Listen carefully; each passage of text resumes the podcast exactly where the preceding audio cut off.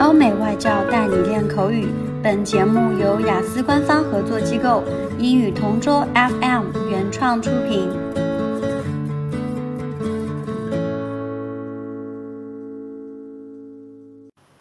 Describe an occasion when you were given some incorrect information. Fortunately, I haven't been misled very often, but a time when I was given some quite inaccurate information was while I was trying to find my hotel when I was on holiday a few years ago. I was given the wrong address while I was visiting Shanghai. I had booked a hotel through a website that I hadn't used before, but I trusted that the information like the address and the contact number was all correct. However, when I arrived and jumped in a taxi, the taxi driver followed the directions and took me into the city centre but then took me down a dirt road and stopped at a construction site. Obviously, that wasn't my hotel, and I asked the taxi driver if he'd maybe made a mistake.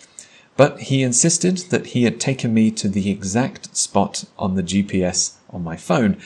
I double checked the address, and the taxi driver was right, but we were nowhere near my hotel or where I wanted to be.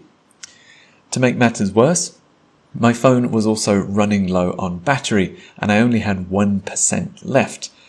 Thankfully, the taxi driver offered to charge my phone in his car and I was able to call the hotel and get the real address.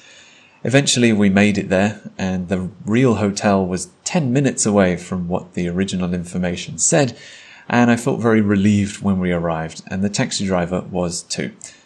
In hindsight, I should have double checked the address carefully or, or used another GPS app. If I have to book another hotel in the future, I probably won't use that website again.